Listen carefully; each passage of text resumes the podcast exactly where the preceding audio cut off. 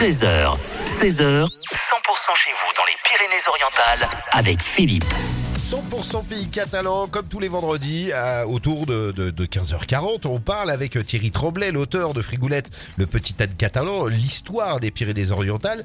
Et bonjour Thierry. Bonjour Philippe. Et aujourd'hui, vous allez nous amener euh, à visiter un bel endroit. Aujourd'hui Philippe, je vais vous raconter l'histoire du château de Galardroit, de Bélesta. Au 9e siècle, le territoire du Roussillon est frontalier avec celui des Sarrasins, restés de l'autre côté des Pyrénées. Charlemagne crée alors une zone militaire, divise les nouveaux territoires en comtés, et un premier château apparaît pour défendre ce territoire. Le seigneur en question est un certain Andraorio, qui obtient de Charles le Chauve le droit d'édifier cette place forte sur le site appelé à l'époque Petra Ficta, la pierre figée, en référence au menhir datant du mégalithique et qui s'y trouve d'ailleurs toujours. Au XIIe siècle, le château est agrandi, puis un village se forme naturellement à ses pieds. Arrive ensuite l'épisode des Cathares. Cette branche de la religion chrétienne se répand dans le sud de la France et est brisée par l'église catholique lors de la bataille de Muret, qui voit la défaite des seigneurs pro-Cathares, le comte de Foix, celui de Provence et pour ceux qui nous importent, le comte de Barcelone.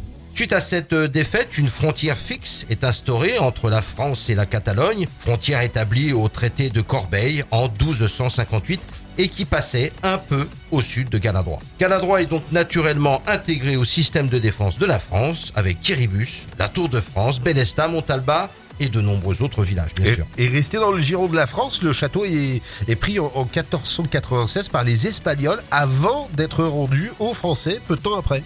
Galadroit n'est alors plus considéré comme une forteresse et aucune armée ne fait les transformations nécessaires pour adapter le site militaire aux contraintes nouvelles de la balistique, ce qui permit de le conserver partiellement dans le même état que celui qu'il avait au Moyen Âge. Le château connut un dernier fait d'armes en 1793 lors de la guerre franco-espagnole, mais son faible intérêt stratégique fait que les Espagnols l'abandonnent vite pour se concentrer sur la plaine et le conflant. À partir de la fin du XVIIIe siècle, le hameau de Galadroit se dépeuple, le site étant trop, isolé. Il reste de nos jours que quelques maisons de ce hameau. À noter également que durant la Deuxième Guerre mondiale, il sera le lieu où le maquis Henri Barbus a eu les premiers engagements contre l'occupant allemand.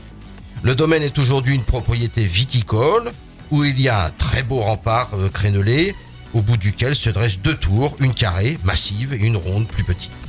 Dans la cour du château, on trouve une chapelle romane dont le mobilier est particulièrement soigné. L'autel est en marbre blanc et les murs intérieurs sont partiellement couverts de boiseries. La chapelle initiale du XIIe siècle est toujours visible.